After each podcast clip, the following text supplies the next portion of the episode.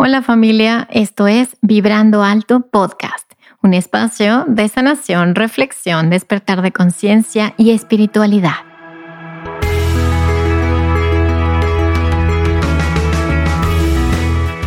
Yo soy Verónica Fuentes y soy autora, sanadora, terapeuta, madre y un ser de luz que como tú vino a experimentar en este planeta Tierra.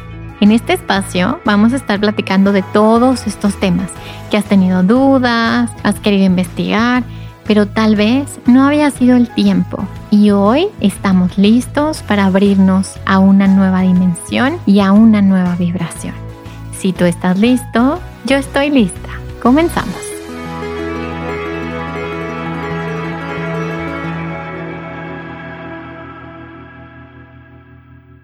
Hola, hola, ¿cómo están? Bienvenidos a un episodio más de Vibrando Alto Podcast. Hoy estoy emocionada, nerviosa, feliz, agradecida por tener este encuentro de almas, este, este reencuentro más bien, en esta cita tan importante y que llegó de manera mágica como, como todo lo que viene desde un lugar diferente, desde la inspiración divina, desde una conciencia superior y lo agradezco con el corazón. Y tengo aquí a la grande Ale, ay Ale, ahorita ya presenté, ya te dije quién eres, pero bueno, quiero darte la bienvenida, Alejandra Llamas. ¿Cómo estás, Ale? Bien, muy bien, muy contenta y muy, muy feliz de estar contigo hoy y con toda la gente que te escucha, mandándoles un, besito ahí en, el rincón del mundo donde se encuentren. Muchas gracias, muchas gracias, bienvenida. La verdad es que tienes tantos temas eh, por lo cual puedes hablar y podemos, eh, la verdad, explorar tantos temas, pero dije, bueno, vamos a enfocarnos en, en que creo que, que ahorita estamos en esta resonancia y sobre todo porque acabas de sacar un libro que aparte lo estoy leyendo y lo estoy gozando. lo estoy leyendo súper despacito porque la verdad es que es un libro que que va muy profundo y, bueno, me encantaría que nos platicaras de la conciencia, de la energía y de la mente. Y obviamente cómo lo podemos aterrizar, porque una característica que tiene Ale es que puede aterrizar conocimiento súper profundo al día a día y, y, eso pues necesita muchísima humildad y mucho trabajo personal. Entonces muchas gracias Ale, ya me callo y ahora sí quisiera que, te presentes eh, de la forma más honesta, auténtica, como, como te gusta que te conozcan Ale. Bueno, yo soy Alejandra, nací en la Ciudad de México en 1970. Eh, crecí en México hasta los 27 años, que me mudé por un trabajo a Miami durante ese año que me mudé a Miami, eh, pasaron muchas cosas interesantes en mi vida. Eh, me divorcié de un primer matrimonio que tuve. Ese mismo año, pues me cambié de país, entonces dejé todas las raíces culturales y sociales que, que me gobernaban. Y también murió mi papá en ese año. Yo creo que fue un año interesantísimo para mí porque abrió muchísimas posibilidades en mi vida de, de alejarme de una voz muy fuerte, que era la de mi papá, despedirlo, lo, acompañé ese último año que vivió, pero también alejarme de una cultura, de una sociedad, de, de una manera de entender la vida y emprender un camino sola en otro país eh, por mi trabajo. Y cuando uno hace ese camino al interior, porque pasaba muchísimo tiempo sola, leía muchísimo, eh, me di cuenta que había como que no, no tenía mucho alimento en mi interior, tenía muchos miedos, mucha ansiedad, mucha depresión, eh, no tenía muchas herramientas con que eh, adaptarme a todos los cambios que estaban sucediendo en mi vida, no los comprendía, tenía muchísima resistencia. Y decidí en ese momento trabajar en eso, en construir una filosofía de vida para mí, en, trabajar en mi poder interior, en fortalecer mi mente y, y arropar la vida desde otro lugar, porque ese año me di cuenta que como todos los años que vives, pero en ese año fue muy, muy pautado todo lo que cambió, que finalmente las circunstancias externas pues no las vamos a controlar, como no las había controlado toda mi vida, y, eh, pero que podía a lo mejor eh, construir una, un poder interior que me, con el que pudiera vivir la vida sin tenerme que sentir tan vulnerable o atacada o vivir tan modo eh, sobrevivencia o a la defensiva o con tanto sufrimiento. No entendía muy bien cómo es que iba a lograr esto, pero esa era mi intención. Y tenía 28 años en ese momento, ahorita tengo 51, y me, empecé a hacer yoga, eh, me, me, gustó conocer que detrás de la yoga había una filosofía, que era realmente lo que yo estaba, eh, de lo que estaba sedienta en ese momento.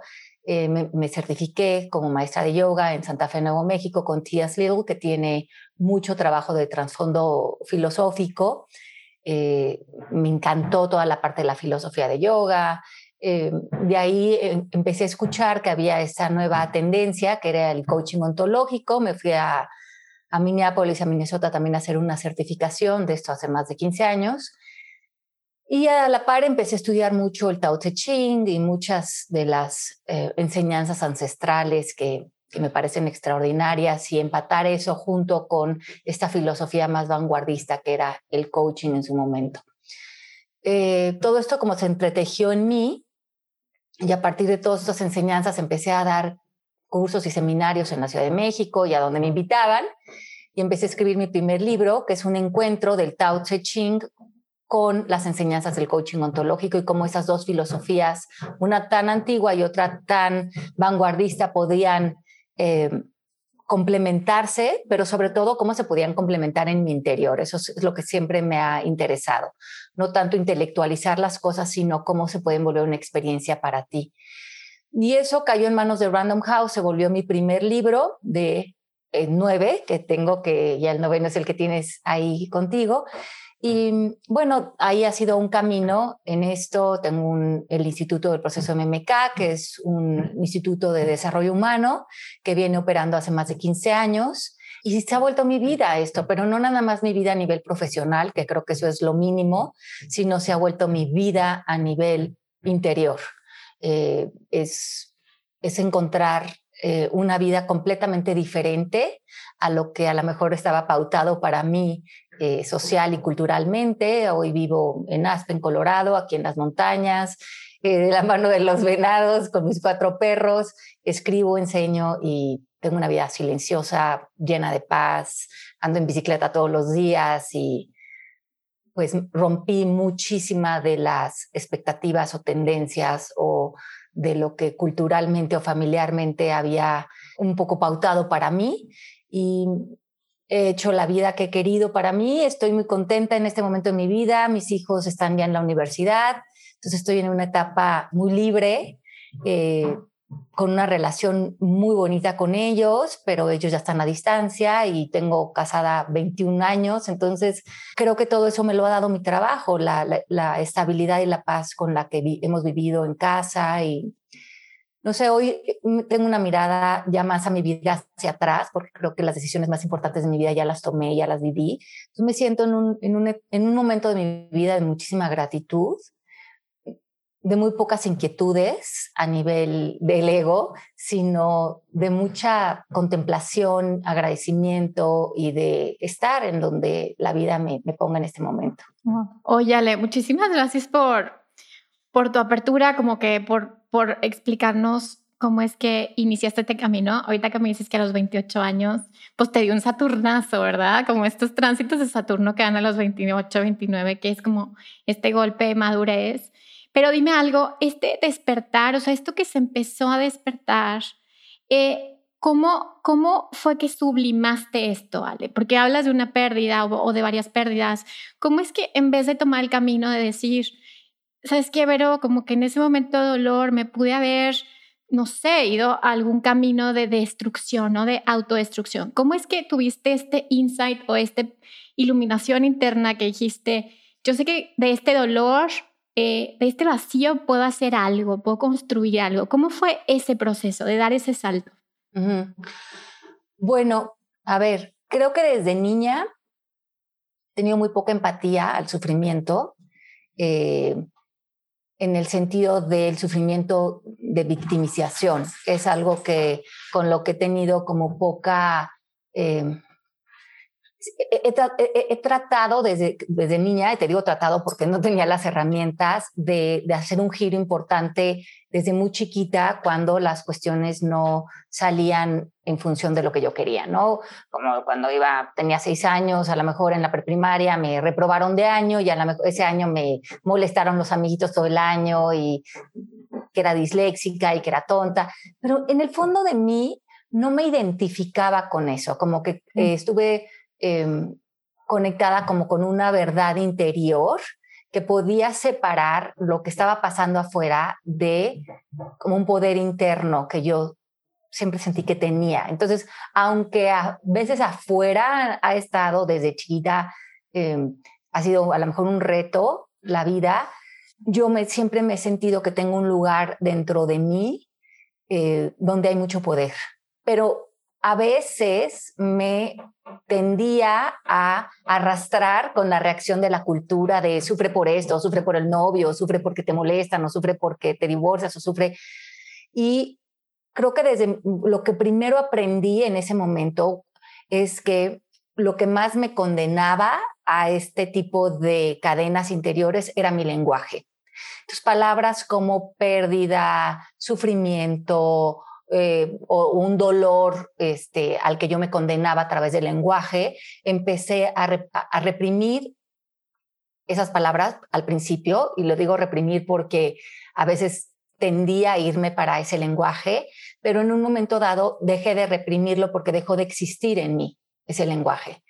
Y me di cuenta, y es lo que he practicado a lo largo de todos estos años, que siendo ese lenguaje como la morada de tu ser y, donde vives, cuido mucho la descripción que hago de lo que vivo. Y cuando tú haces una descripción que abre posibilidades y que te pone en un lugar de valentía, de amor, de, de ver la bendición, de acercarte a la magia y de quedarte simplemente con el presente. En el, en el presente no hay amenaza, en el presente siempre hay, hay, hay, hay bálsamo de todo, de enseñanza, de comunión con lo que estés viviendo. Así se esté muriendo tu papá, así tengas un hijo enfermo en el hospital, o así tu marido esté enfermo, o estés en un tema de eh, crisis económica, o lo que estés viviendo, todo, todo en la vida tiene magia. y si tú permites no bañar esa magia con las palabras adecuadas, entonces el estado emocional acompaña esas palabras. Wow. Y me, me parece mágico que, que digas, eh, que como e, el lenguaje ha sido como que esta forma de, transformar, porque cuando leía tu libro, Ale, decía, qué bonito habla. Es como que forma, y de verdad que no lo estoy diciendo porque la tenga en entrevistas, sino, porque yo me gusta mucho escribir. Y, y a mí las palabras me parecen una forma muy bonita de, plasmar energéticamente. Aparte, soy Géminis, aparte la comunicación. Sin embargo, ahorita que platicas de la herida, Ale, como esta herida de, que me dijiste ahorita, como la dislexia, del no poder comunicarte, niña, pero tener una profunda comunicación contigo. Eh, yo te cuento, yo soy sobreviviente de abuso sexual y yo eh, no lo, o sea, lo guardé un secreto durante muchos años, ¿no? Y de pronto se destapó esta conciencia, que es lo que vamos, le estamos platicando y vamos a profundizar más, de, esta comunicación interna que yo fui haciendo conmigo y esta comunicación mágica que fui haciendo con, no nada más conmigo, sino con reinos eh, espirituales que la gente no percibía y que yo sí, y cómo esto eh, en la madurez del proceso adulto ya empieza a plasmarse también a través de la herida que se vuelve una misión de vida. Entonces, me parece fascinante cómo lo pones, Ale. Sí, inclusive esas palabras como heridas, ¿no? Porque entonces eso te remite a ver un hecho ya calificado con una cierta palabra, ¿no? Como herida o trauma o... Pero ¿qué tal si pudieras separar esa palabra del hecho? Claro. no es por minimizar lo que hayas vivido en un momento dado, porque en ese momento dado se le puede dar todo el reconocimiento al dolor o a la frustración o al enojo que puedes tener en un momento dado, pero hoy en el presente, yo a veces digo que lo, bueno del pasado es que ya pasó. Sí, claro. Este, eh, hoy en el pasado eh, eh, puedes relacionarte con ese pasado, quitándole esas palabras que lo etiquetan para que hoy en el presente haya muchísima más libertad y oportunidad de, de, de expansión y de desenvolvimiento interior. Entonces, relacionarte relacionándolo con la palabra conciencia, ¿no? Que es con lo que lo estás relacionando, me parece divino porque la conciencia no tiene lenguaje. La conciencia, de hecho, si la tratas de meter en lenguaje, la, limitas. Claro, claro. Es como, es como si alguien te dice, ¿no? Eh, mete la experiencia de tomarte un buen vino en unas palabras, pues no, tómate el vino y siente la experiencia de estar eh, eh, saboreando la experiencia de esto, ¿no? Entonces, creo que ahí vemos que cuando vivimos situaciones del plano físico, que pues todos los seres humanos estamos expuestos a diferentes tipos de situaciones. Cuando nos damos cuenta que esas situaciones nos empujan, como tú bien dices, Vero, como lo que hiciste, ¿no? Que esa, esa situación te, ha empujado a tu despertar. A lo mejor fue una situación tan incómoda que te llevó a el lugar y el espacio en donde estás ahorita de expansión y de los reinos en los que ahora has podido desenvolverte. Pero eso me parece súper interesante porque entonces empezamos a ver cómo lo que vivimos en el plano físico le podemos quitar como el apego a la descripción para empezar a darnos cuenta cómo cuando estamos en un espacio de conciencia como experiencia, entonces podemos regresar a esa integridad de la que hablo en el libro, ¿no? Integridad, cómo mantenernos intactos, eh, no tocados por el mal, digamos, del plano físico, porque la conciencia está siempre libre de cualquier mal eh, o cualquier situación que aparezca en el plano físico, porque finalmente donde se queda es en nuestra psique y en nuestra psique la, podremos, la podríamos conquistar. Eh, deshaciendo el poder que le hayamos otorgado, ¿no? Ok. Oye, Ale, a ver, y ahorita lo que platicas, dime algo. ¿Crees que hay alguna, em, eh, alguna forma en la que la conciencia, la inocencia y nuestro niño interior estén conectados? Es decir, tú sientes que todos venimos, nacemos con este regalo de la inocencia y todos somos inocentes en algún lugar, ¿no? Sin embargo, todos nacemos como estos niños, estos bebés, esta eh, y de pronto esta conciencia sigue intacta, intacta y solamente se va llenando de capas. ¿Sientes que hay esta relación entre la conciencia y la inocencia y que todos podemos llegar a este lugar de nuevo? Bueno, creo que en el universo no hay nada separado. Entonces, hablar de conciencia e inocencia como algo separado, eh, no...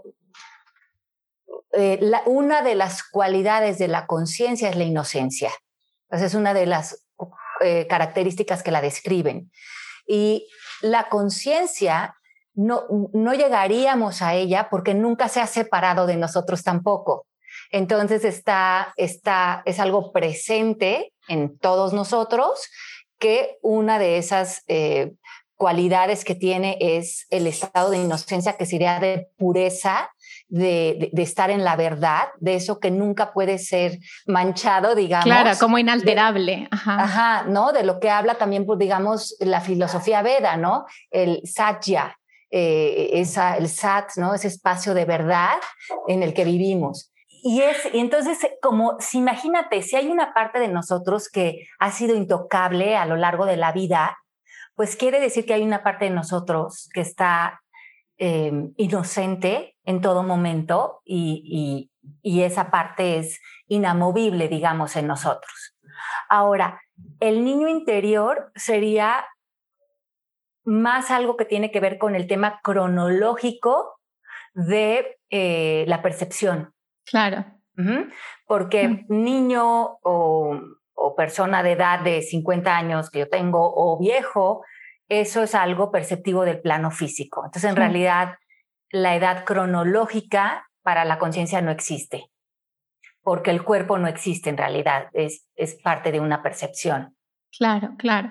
Y entonces, podríamos decir que pasado, presente y futuro, o sea, tu niño, tu adulto, tu adolescente, tu futuro, tus líneas potenciales, todo está sucediendo en el mismo tiempo presente. Y eso podría decirse que, es la conciencia, Ale. Exacto, porque entonces la conciencia está unida a todo, em, es como una mente mayor de la que todos brotamos, digamos, pero por un tiempo ilusorio, esa conciencia toma forma de diferentes cuerpos. Pero al morir, este cuerpo, ¿no? Al, al, morir el cuerpo perceptivo, no pasó nada porque todo sigue en la conciencia. Y el, y el tiempo presente, pasado y futuro, como bien decía Einstein, ¿no? Porque esto puede sonar muy, muy eh, mágico, místico, misterioso, pero eh, esto está científicamente comprobado, ¿no? Eh, que, que, que en, el tiempo no perceptivo, o sea, en el tiempo no lineal, todo está sucediendo simultáneamente porque el tiempo es cuántico, por lo tanto, el niño interior no existe, porque el niño interior sería simplemente una, una percepción psicológica. O sea, como un punto, haz de cuenta, como si estuvieras viendo un punto nada más. Ay, ahora dame un segundo otra vez, es que esta cosita, es que no quiero, no quiero que me raye mi puerta porque en el plano físico me, importa mucho. A ver, amor, te voy a dejar ya abierta. Ay, ya llegaron dos, ok. Te preocupes. Ok, listo, perdón. seguimos, mis compañeros. Ahora es, chistoso, ¿le? porque, bueno, mi terapeuta eh, tiene en su consultorio eh, dos puertas, tiene como una puerta interior y una exterior. Y entonces cuando yo entré la primera vez dije, ¿por qué tienes dos puertas? Claro, eh, psiquiatra en, eh, formado en el psicoanálisis y, y una apertura mental increíble, ¿no? Pero el tema es que le digo, ¿por qué tienes dos puertas? Y me dice, es que esta es la puerta de mi mundo interior, del mundo interior. Es la puerta del mundo exterior y es la del mundo interior. Entonces tú abres y entras al mundo interior. Y ahora me arriesgo ahorita, ya sé que todo lo integro, porque para mí, pues creo que eso tenemos en, en común, Ale, como que no hay fuera y dentro, ¿sí? O sea, todo es nuestra, todo es la conciencia. Y ahorita que se abre la puerta y que se abre la puerta, es como si nos mostraran tus perritos como esta capacidad de entrar en el mundo exterior y en el mundo interior, ¿no? Sí, sí, sí. Y, y, entran y salen sin pedir permiso, como tiene que ser. como si, es como si los animales están plenamente conectados a eso, ¿no? Totalmente. Óyale, a ver, cuéntame algo. La conciencia es el me doy cuenta, o sea, detrás de la conciencia hay un absoluto, o sea, es como, es todo lo que es, y la conciencia es esta, esta parte, o es que ni siquiera la palabra me alcanza, esta forma en la que el propio absoluto o el todo o el universo o Dios o el amor o lo que tú quieras o lo que cada quien en su, en su mente, en su sistema de creencias eh, deje entrar esta información, es como si se da cuenta que de algo, o sea, para ti eso sería la conciencia, ¿cómo definirías así como, como humanamente eh, la conciencia? Ok, la conciencia no tiene que ver con religión ni conciencia eh, en función de la ciencia, ¿no? Es la conciencia que es algo que baña todo cuanto existe. Y es, y es como la ley de gravedad, o sea, puedes creer en ella o no, pero está actuando y es la intención, ¿no? Que es el origen de la causa de cualquier estado que tú puedas ver que toma eh, un plano físico, o sea, todo lo que está generando el plano físico tiene su causa en la conciencia universal, digamos, de la que todos estamos unidos. Ahora, esa es la, la conciencia que llamamos, eh, la que escribimos conciencia con S. Ok. Pero la conciencia con C es el nivel de conciencia que quiere decir, cuando estamos hablando de niveles de conciencia, qué tan consciente eres de quién eres frente a la vida y frente a determinada situación. Entonces hay personas que son muy poco conscientes porque frente a sí mismos o frente a la situación, y a veces me incluyo en ello, eh, eh, a, veces estamos en enojo, en frustración, en tristeza, en reclamo, en exigencia, en miedo, y ahí estamos siendo muy poco conscientes con C de que somos parte de la conciencia con S y cuando estamos totalmente unificados a la conciencia con ese, es cuando el ser está en iluminación. Eh, que simplemente está haciendo conciencia en inglés le llamaríamos be aware, ¿no? Awareness, ¿no? Como si estuvieras despierto en el sueño. Como si estuvieras despierto en el sueño. Entonces, puede ser en cualquier momento, no te tienes que ir al Himalaya, no te, no te tienes que vestir de determinada manera, o sea, eres un ser humano como cualquier otro ser humano que disfruta de la vida, de ir de compras o de ir a comer o tomarse un vino o de viajar, la vida es la misma, ¿no? Como hay este dicho que dicen, eh, cargaba leña cuando estaba dormido y luego desperté y ¿qué seguía haciendo? Cargaba leña. Sí, es lo mismo, o sea, es la misma vida, pero ahora la vives sabiéndote como parte del todo, sabiendo que frente a lo que vivas en el plano físico puedes permanecer íntegro, intacto, no tocado por el mal. Pero eso requiere que tú estés consciente de ello. Ok, y dime algo, esta conciencia, me imagino, digo, los mortales que no vivimos en el Tíbet, todo el tiempo meditando y que tienes hijos como nosotras y que tienes cosas, obviamente es como este ida y venida, ¿no? O sea, como que te conectas y tienes conciencia y de pronto se te van un poco las cabras y, y te enganchas otra vez. Y, se trata de que estos lapsos se vayan extendiendo, o sea, estos lapsos de conciencia vayan siendo más amplios o, te quedes en este mismo estado cada vez. Hablando del tiempo, que también es, un, es, un, es una percepción, ¿no? Pero estando cada vez más en, en, en ese estado inalterado de conciencia, podría decirse. Creo que cuando reconoces que, ahora sí que como nos dice el maestro Neville Goddard, que la conciencia es la única realidad, empieza a cambiar la manera en que diseñas tu vida. Creo que una persona dormida diseña mucho su vida alrededor de cumplir los caprichos del plano físico, mucho alrededor de objetivos, metas y lo que le pide el ego, ¿no?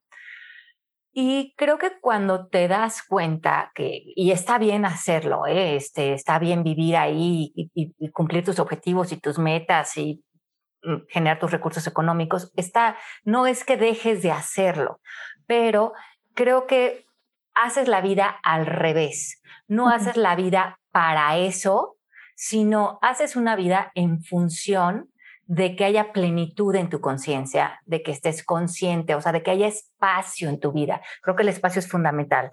Espacio entre tú y lo que piensas, espacio en lo que, entre tú, lo que tú y lo que crees, espacio entre tú y la cultura y la voz de la cultura, espacio entre tú y tus noticieros, ¿no? Espacio entre tú y tus reacciones. Cuando, cuando diseñas una vida que te brinda ese espacio, entonces, en ese espacio se crea el silencio y la posibilidad de que surja eh, la elección, ¿no? La elección de quién quiero ser frente a esto, qué es posible en esta situación, eh, estoy reaccionando, estoy respondiendo, estoy en paz. Y ¿Cuál es mi prioridad? ¿Cuál es mi propósito frente a esta situación? Amar, crecer, extenderme. Pero creo que si diseñamos vidas, que más bien no tendrían mucho que ver con diseño, pero si estamos en vidas que están muy saturadas, en donde hay mucha prisa, mucha reacción, eh, mucha exigencia de todo, de, del hacer, entonces no generamos el espacio permitido eh, para para elegir, ¿no? Entonces creo que no hay nada de especial en un ser humano que vive en paz, sino que ha diseñado una vida en la que eso es posible. Y para que eso sea posible, las condiciones en las que vivimos eh, te, llevan a ese silencio y a esa elección. Wow, o sea, es como ser este observador eh, de, de nuestra propia vida. Y en ese momento en el que nos conectamos con nuestro propio observador, eh, tengo, es que tengo varias preguntas porque la verdad es que es fascinante platicar contigo, Ale, pero bueno, a ver, eh, si nosotros somos este gran observador, si cada uno de nosotros somos nada más estos avatares o estos como estos de los videojuegos, ¿no? Estos personajes de los videojuegos que creen que están eligiendo. Y esto es algo que te quiero preguntar acerca del libre albedrío y el destino, ¿no? Que creemos que estamos eligiendo. Hasta que hay un momento en que paras y dices, pues tal vez yo no existo independientemente del que está jugando, ¿no? Y a lo mejor este que está jugando también es parte de otro juego y está. Entonces, estos desdoblamientos o estas percepciones de conciencias, eh, ¿cómo llegamos a, esa, a ese nivel de conciencia sin fragmentar nuestra psique, por ejemplo, me explico, como este ego que vamos generando de niños de esto soy yo y estoy separada de la materia y cómo cuando llega un momento es como si regresáramos de nuevo a la, pues tú eres todo lo que existe. ¿Cómo le haces, Ale, para tener esta, esta mente, esta psique, estas emociones saludables de tal forma que sí somos uno, pero eso no significa que Ale no es Ale, ¿sí? O sea, Ale deja de identificarse con Ale, sin embargo, tiene esta salud mental en la que puede distinguir los límites, el amor, lo que quiere, lo que le gusta. No sé si la pregunta fue muy compleja, obviamente fue muy larga, pero eh, espero que hayas, hayas, este, pues bueno, más bien me haya explicado, Ale. Bueno, es que si partimos de la idea de que nada está separado de ti porque todo es percepción, te das cuenta que estás en relación con el exterior siempre, porque el exterior de alguna manera lo estás viviendo en tu interior. Entonces estás en relación al exterior o a través de un pensamiento o a través de una experiencia, ¿no? Que te está dando una interpretación o un tipo de reacción o a través de la posibilidad de extenderle amor a esa experiencia, ¿no? Dejando caer los sistemas de creencias o los pensamientos y viendo cómo no tengo que entender lo que está sucediendo en el plano físico, sino lo que lo puedo experimentar desde un estado de conciencia de amor o de paz. Y eso ya eh, como derrite eh, eh, como me ha hecho la cultura, ¿no? que yo entienda esto que estoy viviendo. Totalmente. no me interesa entenderlo, me interesa estar en comunión con esto. Me y esa comunión es como desde el corazón, como... Sí, como la presencia, ¿no? Estar presencia, estar en presencia con esto. No lo entiendo, no lo tengo que entender, pero puedo estar aquí, ¿no? Entonces, por ejemplo, em, no sé, hace unos meses mi hijo se enfermó del corazón y estuvo en el hospital varios días. Entonces, no lo tenía que entender, ni siquiera tendría que ser algo triste, ni siquiera tendría que irme al futuro porque no sabía qué iba a pasar en el futuro. Lo que podía es estar con mi hijo en presencia o estar con mi mente en el futuro de qué va a pasar, pobrecito, porque se tuvo que enfermar del corazón. O sea, es como meterte en lo que creo de esta situación, entonces ya no me estoy relacionando ni con mi hijo ni con el momento presente, sino con lo que la cultura me dice que ese momento debería de significar para mí. Entonces, es como vivir en una vida donde cuestionas los conceptos adquiridos, cuestionas los significados culturales que te dicen esto significa esto, entonces hay que reaccionar desde este lugar y también separarte de las voces de la cultura, porque probablemente quien está alrededor de ti, que está muy programado, pues te van a querer decir, pues qué mal, sufre, preocúpate, eh, atiende. Entonces, cuando te vas a esa conversación, te das cuenta que es un lugar muy egoísta eh, hablando de ego, en dónde estar, porque estás haciendo una situación que no sabes qué significa, en donde no puedes estar en conexión con tu hijo, porque estás haciendo todo esto acerca del ego, para estar como, como al contrario de lo que dice tu podcast, vibrando bajo. Claro. En enojo, en preocupación, en qué se justificaría en una situación así. Pero es lo que tú dices, es no separarte porque entonces dice, muchas personas o estudiantes me dicen, entonces como ya no te importa nada, ¿no? Ya no te preocuparía que tu hijo esté enfermo. Y yo pienso, es que no, es que de la otra manera, al único que le estás dando alimento es al ego. Cañón. Ya, tú ya no estás ahí para tu hijo. Está toda tu conversación del ego y tu, y tu eh, justificación de sufrimiento. Tú estás ausente está presente el ego, está usando la situación para eh, estar muy abajo en la tabla de conciencia. Para distraerte. Ah, exacto. Entonces, cuando tú puedes amar esa situación, cuando tú te entregas en paz a esa situación, entonces realmente te importa la situación, porque cuando, donde hay amor hay importancia. Claro, claro. Y creo que acabas de decir un término en el que ha habido eh, mucha mal interpretación, que es el desapego y, el, y la falta de vínculo. O sea, son como, o sea, no porque estés desapegado de la situación significa que no tengas un vínculo de amor, en este caso con tu hijo, ¿no?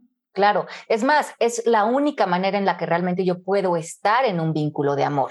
Si dejo mi ego en la puerta y me me rindo a ese momento, me, estoy en humildad ante ese momento, estoy en amor, estoy en paz, entonces estoy sirviendo a mi hijo y le estoy sirviendo al momento. De la otra manera solamente estoy sirviendo al ego, ¿no?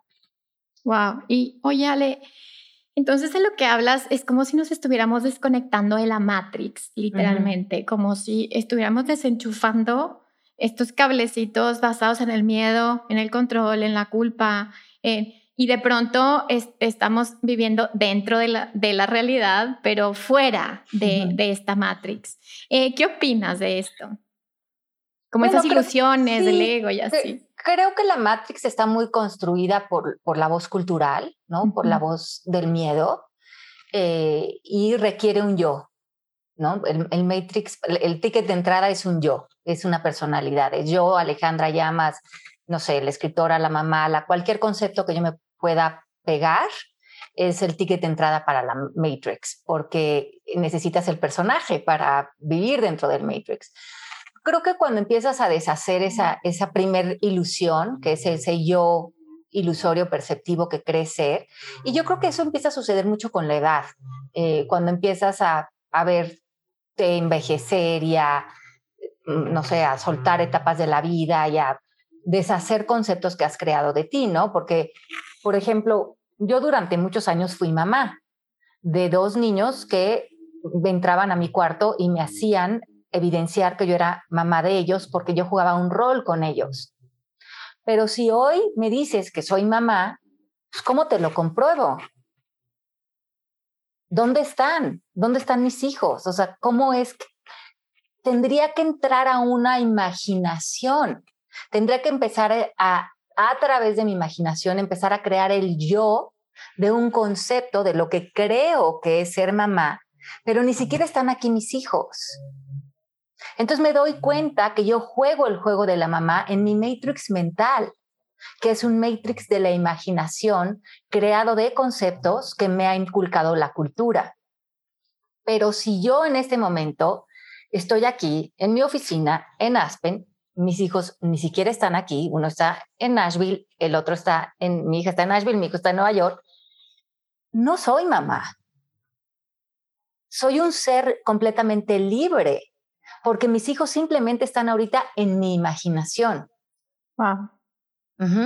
Pero si yo me relaciono hoy con ellos o aparecen hoy en mi vida, a lo mejor soy la mamá, pero a lo mejor soy la hija de ellos.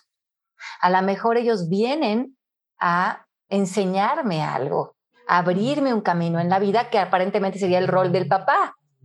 Entonces ya resulta que en realidad somos ser frente a ser en una en un encuentro que estamos teniendo a nivel de presencias. Pero entonces eso deja caer todo el matrix y aparece la realidad, que es el momento presente, ¿no? Que estamos viviendo. Ahora, ay, Ale, es que está súper interesante. claro que la mente es como, ¿no? Como, pero entonces entre esta parte. Em, ¿Qué pasa con la intuición? La intuición está más allá, o sea, está más conectada con la conciencia que con la Matrix, o la intuición está basada también en el instinto, eh, porque a veces nuestro cuerpo también nos da muchas señales que, nosotros no detectamos eh, el cuerpo, por ejemplo, energéticamente, siente la energía de todo, o sea, el cuerpo se cierra cuando siente una energía de una forma. Entonces, ¿qué, tanto es el papel de, de, la intuición Entonces, Sobre todo las mujeres, ¿no? Que, tenemos una intuición un poquito más desarrollada.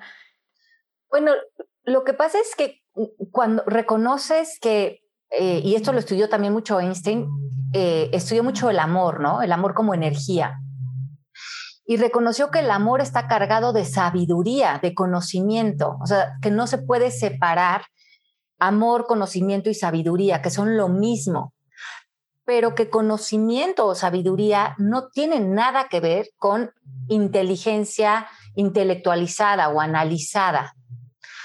Cuando tú te pones en silencio, tu intuición es simplemente la conexión a tu propia sabiduría a tu propio amor, ahí hay información para ti.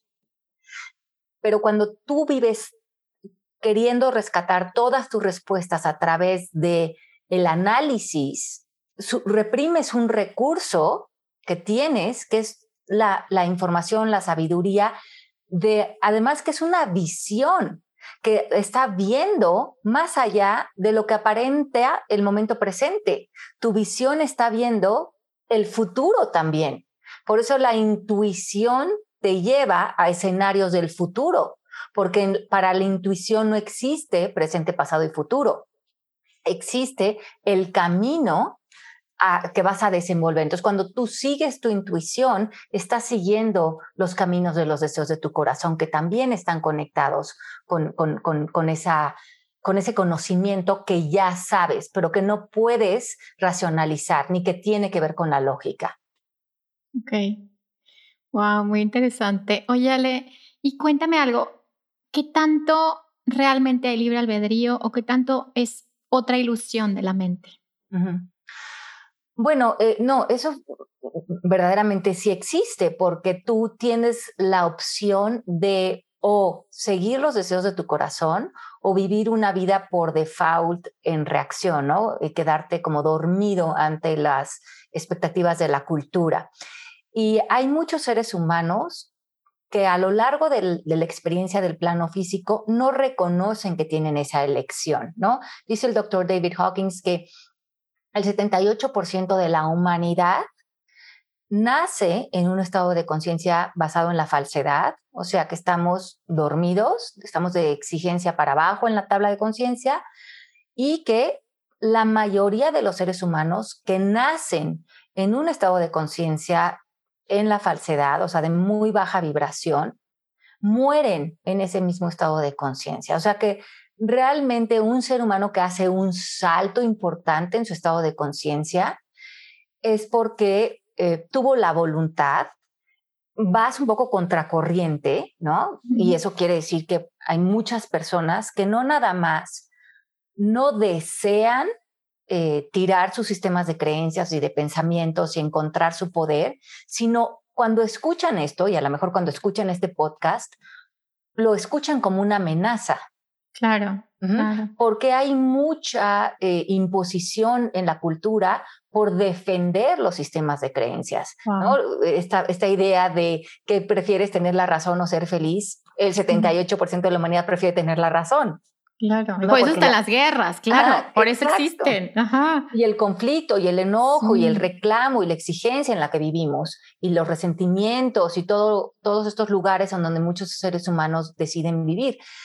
Pero cuando tú te deshaces de todo eso, te das cuenta que inclusive una palabra como resentimiento es inútil en el vocabulario, o sea, como para qué, o sea, que, que, no, tendría ningún sentido, ¿no? Si empiezas a ver la vida desde la conciencia, te das cuenta que la vida tiene muchísimo sentido común, que es que, en realidad es muy sencillo, es muy obvio, pero para, para las personas que, que están destinadas a quedarse en un estado de conciencia de, de, muy pocas posibilidades, digamos, esto no suena eh, realista, no es interesante porque mm, viven en un modo más de sobrevivencia y, y tienen todas las evidencias en su mente para argumentarte cómo esto es algo fantasioso y no se apega a la realidad, digamos.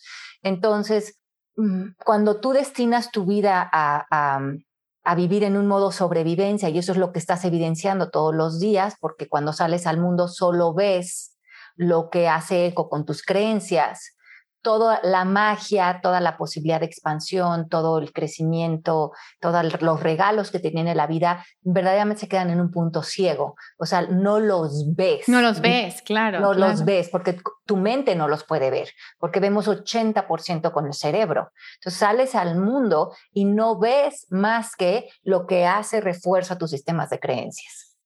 Ok, y entonces sale cómo cómo despertamos la conciencia. O sea, para alguien que, que dice, ver, estoy empezando, al estoy empezando y de pronto estoy despertando, ¿cómo? ¿Cómo le hacemos? Mira, yo creo que no, no es tanto el cómo, sino es una cuestión de voluntad, porque la conciencia está despierta. O sea, no hay seres dormidos en realidad, pero existen seres que, que creen estar dormidos y van a defender eso para no recordar nacieron despiertos en una parte de ellos y morirán despiertos.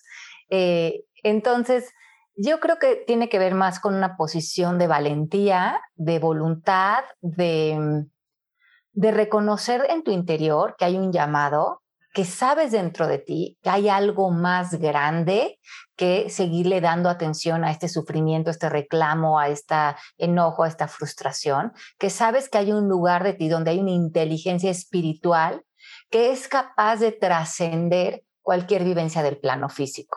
Y eso también nos lo han enseñado muchos seres humanos que han vivido grandes adversidades en el plano físico y que nos han demostrado cómo eh, todo se puede, eh, como que se puede, como poner por encima de, hecho, de ello, pero tenemos que eh, vernos a nosotros mismos capaces de hacerlo y verle un valor también a, dejar el sufrimiento, ¿no? Porque a veces hay como muchas ganancias secundarias con el sufrimiento dentro del Matrix, ¿no?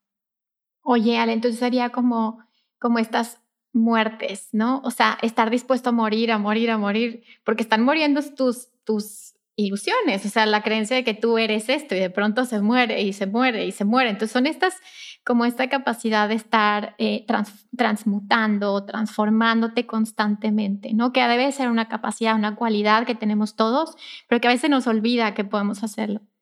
Sí, porque para moverte de un estado de conciencia al otro, tienes que enterrar o dejar morir, como bien dices, todo lo que ese estado de conciencia te brindaba el sistema de creencias, el tipo de pensamientos, los estados emocionales, el tipo de reacciones, a lo mejor hasta el tipo de personas con las que te relacionabas. Todo eso tiene que morir, desaparecer, porque eso es tu candado a un estado de conciencia. Entonces, mientras que tú no eh, entierres y casi que le puedes hacer hasta una ceremonia a ese tipo de lenguaje, ese tipo de pensamientos, ese tipo de dinámicas que tienen que ver con un estado de conciencia, entonces renaces en otro estado de conciencia, con otro tipo de idioma, otro tipo de lenguaje, otro tipo de sentido de posibilidad y también otro tipo de relación, digamos, con el dinero, con tus hijos, con tu pareja, porque el exterior va a empatar a tu estado de conciencia, porque finalmente, como bien dice Neville Goddard, como es adentro es afuera, ¿no? Lo de afuera es simplemente cómo estás tú relacionado con lo de afuera, porque como te decía al principio, no hay nada separado en el universo, todo está en unión. Oye, y hablando de, Neville Goddard, Ale, eh, leí un libro de él que hablaba de de la co-creación y él decía que el sentimiento era la mejor forma de atraer y co-crear pues tus deseos del alma, ¿no? ¿Qué opinas de esto? ¿Qué tanto podemos usar nuestras emociones también como un vehículo también de manifestación, de manera consciente? Bueno, lo que pasa es que muchos, muchos maestros y doctores científicos nos han hablado de esto. Por ejemplo, en, la, en, la, en el mapa de la conciencia del doctor David Hawkins, que por, me, por lo menos durante 19 años él estuvo estudiando los estados de conciencia de miles de personas a través de la kinesiología y él se daba cuenta de lo que subía o bajaba el estado de conciencia de una persona era el, lenguaje en el que habitaba pero porque reconoces que el lenguaje está completamente engranado con las emociones, ¿no? Entonces, en la frecuencia del mapa de la conciencia, y hablo también de esto con detalle en el libro, tú puedes ver que lo que sube o baja a una persona en la tabla va a ser las creencias de cómo se ve a sí mismo, cómo, cómo percibe el entorno, eh, también cómo se relaciona con la idea de un Dios, no importa si crees o no en Dios, sino la idea que tienes de Dios. O sea, si crees que es un Dios castigador, entonces bajas mucho en la tabla de conciencia, o si crees en un Dios unificado contigo de amor, entonces subes en la tabla de conciencia. Inclusive si no crees en Dios, pero crees que Dios podría representar una, una una, no sé, una energía de amor, subes en la tabla de conciencia, ¿no? Porque te das cuenta que o, estás percibiendo lo que aparentemente está fuera desde el ego o lo estás eh, pudiendo interiorizar desde la visión, que es darte cuenta que ves con los ojos divinos y no con los ojos del plano físico. Entonces, todo esto, todo este lenguaje tiene una implicación inmediata a las emociones. Entonces, lo que dice Neville Goddard es, Neville que nos habla mucho de manifestación, es, no hay una diferencia, o sea, no existe el plano visible del invisible, existe para los ojos de la percepción, pero en el, en el espacio cuántico... En el astral, ajá, claro, todo está existiendo simultáneo y en realidad también como dice el Cábala, el plano físico simplemente es el 1%. Nos dice lo mismo desde otro tipo de filosofía. La conciencia, siendo la única realidad, sería el 99% de lo que nos habla eh, el Cábala. Pero es lo mismo que dice Neville Goddard. La conciencia es la única realidad. En realidad, el plano físico es simplemente una ilusión en donde plasmas lo que está sucediendo en la conciencia. Pero no te vayas más lejos.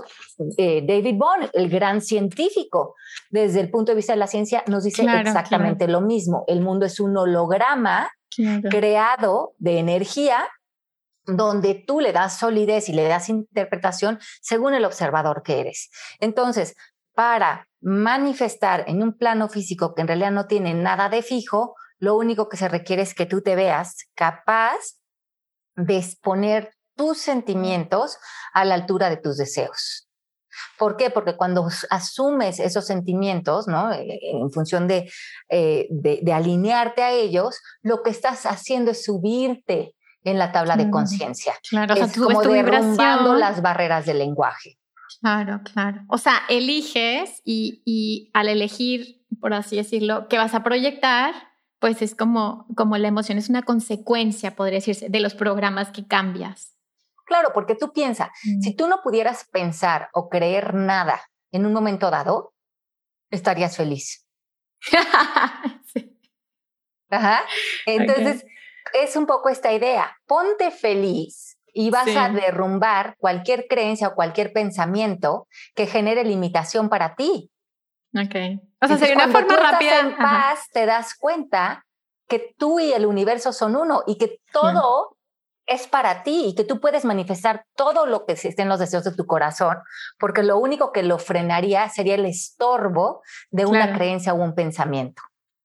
¡Wow! ¡Qué bonito, Ale! Es que me, me, impresiona la forma en la que conocimiento tan sutil, tan complejo, lo puedes o sea, lo puedes bajar a la 3D o a la 4D. O, Sabrá Dios dónde estemos. Quién sabe dónde estemos, pero quién sabe. E, e, es, esa facilidad, me, con esa facilidad, este. Te encarnaste en esta vez. Encarné. Oye, antes de irnos, no te quiero quitar tu tiempo porque la verdad es que eh, pues tu tiempo tiene muchísimo valor. Eh, cuéntame algo hablando de estas cosas mágicas, porque obviamente este podcast habla de cosas mágicas y obviamente voy más allá de lo que normalmente alguien se cuestionaría porque pues porque pues mis percepciones están muy twisteadas desde, desde que nací. Cuéntame, eh, ¿qué tanto tú crees en vías paralelas, en vidas pasadas, en tus yo multidimensionales? ¿qué tanto Ale como que a lo mejor no lo plasma en los libros o a lo mejor sí, en un lenguaje muy, muy fácil de comprender? Pero qué tanto Ale ha tenido esas experiencias metafísicas sin encasillarlas en conocimiento, sino más bien con esas experiencias que dices, pero no tengo idea, pero sí, sí creo que yo en vidas pasadas, no sé, me mataban por bruja o lo que sea, o ese tipo de conocimientos que, que a la audiencia lo lleven a este, wow, Ale tiene esta parte también. Eh, que no podemos comprender, pero que ahí está también tu energía. Cuéntame tus experiencias, alguna experiencia, algo que, que nos quieras platicar. Bueno, a ver, eh, sí, sí estoy creo que muy conectada con mi parte intuitiva. Eh, sí creo que eh, obviamente el, el, el, universo, el quantum es multidimensional, ¿no? Y que si nada más creemos que existe el plano físico, estamos en una, pues estamos viviendo en un espacio muy, muy limitado de lo que es la experiencia humana. Eh, porque creo que nos desenvolvemos en muchas dimensiones energéticas, pero yo no lo llamaría como vidas pasadas o em, porque, pero yo he decidido desde hace mucho tiempo no vivir en sistemas de creencias. Ok. Ajá. Entonces no creo, no, no vivo en nada. No crees nada. Ajá. No vivo en nada en lo que tengo que creer. Claro, claro. claro. Eh, y te voy a decir por qué. Porque le doy mucho valor al momento presente. Claro, claro. Y creo que el momento presente, que es donde está la vida, no necesita nada, no necesitas saber nada. No necesitas traer información de ningún otro lugar para estar, porque entonces empiezas a intelectualizar. yo, si, tengo, si me tuviera que, sentar en una sola creencia, creo que la vida es muchísimo más simple de lo que creemos de ella y que en esa simplicidad está nuestra felicidad. Wow. No, pues súper bonita respuesta, súper sabia respuesta. Osho decía exactamente lo mismo. Decía, yo no creo nada. Eh, no, no tengo ninguna opinión, más bien tengo curiosidad y creo que, que, es una forma muy interesante de, experimentar la vida. Eh, me parece fascinante cómo, cómo puedes compartir desde tu experiencia, desde tu desde el camino tan largo o tan corto, o sabrá Dios, porque todo también es muy relativo. Y bueno, platícanos ahora, Ale, ¿qué, qué, qué estás haciendo para compartir todo esto que, que, te fue dado o que, o que ya lo traes o que lo has también, lo has trabajado en ti? ¿Qué haces? ¿Das tus cursos? ¿Tienes tus libros? ¿Cómo compartes este conocimiento a los demás? Bueno, sí, tengo una escuela hace más de 15 años que es el proceso MMK, donde las personas trabajan sobre todo en ellos durante un año y después terminan con una certificación de desarrollo humano que pueden aplicar eh, metodologías muy puntuales y, y técnicas, y es un proceso que es un circuito que dura una hora, donde trabajamos lo que llamamos los pilares del ser, de los que hablo con detalle en mi libro del arte de conocerte, que son los pensamientos, las declaraciones, las creencias, el estado emocional, la influencia cultural. Tenemos una metodología destinada a cada uno de los pilares y vamos deshaciendo, digamos, esas barreras interiores que están permeando esa programación y esa limitación en la que muchas veces vivimos, porque lo, que sucede es que los seres humanos somos ciegos de nuestros propios pilares. Entonces muchas veces estamos en sufrimiento, en enojo, en preocupación, y sí, obviamente ya no queremos estar ahí, pero no sabemos cómo deshacer esos pilares. Entonces estas metodologías están destinadas a dar ese clavado a al interior de la persona con la que estamos trabajando, identificar eso que está en, en, en, una parte no visible, que son estos pilares, traerlo a la luz y transformarlo o deshacerlo. Entonces, ese es el propósito de, esta, de, este, este espacio, de esta escuela. La certificación dura, como decía, un año, pero normalmente se, se quedan ahí un año, año y medio, luego nunca se quieren ir, están ahí felices los estudiantes. Y bueno, eh, escribo y escribo mucho para mí y, tengo el, honor de que lo que escribo, que me encanta escribir, eh, termine publicado eh, para compartirlo con otras personas. Y tengo un podcast también que se llama Calíbrate, que lo publicamos ahí. ¿Y qué más hago? Y pues nada, y vivir feliz, ¿no? Ser el ejemplo y la congruencia de lo que enseño. Muy bien, Ale, muchas gracias por, por tu tiempo. ¿Hay alguno, algún último comentario, algo que que quisieras dejar aquí, una semillita, lo que tú quieras? Pues no, yo creo que, em, no sé, que si, que si esto les llama la atención, que se den el regalo de, de atreverse a dar el clavado, a soltar, ¿no? Cualquier proceso espiritual no requiere sumar nada, requiere dejar algo, soltar algo, eh, soltar una idea, soltar un enojo, soltar un resentimiento, soltar una historia, soltar una identidad, soltar un yo, soltar un concepto. Que estarían dispuestos a soltar hoy para, para conocerse en otras luces, ¿no? Y como, como lo hemos ya escuchado en muchos lugares, y hacerte completamente responsable de, de lo que es esta experiencia de vida, que te va a regalar que te alinees a los deseos de tu corazón. Entonces eso va a abrir una vida de mucho más sentido, digamos, para, para quien se permita hacerlo. Muchas gracias, Ale, súper bonito. Y quiero recomendarles, no lo he terminado, la verdad, del libro. Hay libros que no me gusta leerlos rápido porque, porque hay que bajarlo, hay que bajarlo, hay que acomodarlo. Eh, y bueno, pues la verdad es que estoy feliz de haber compartido contigo este espacio. Gracias a todos los que se quedaron hasta el final. Eh, creo que, como yo les digo, si sanas tú, sanamos todos.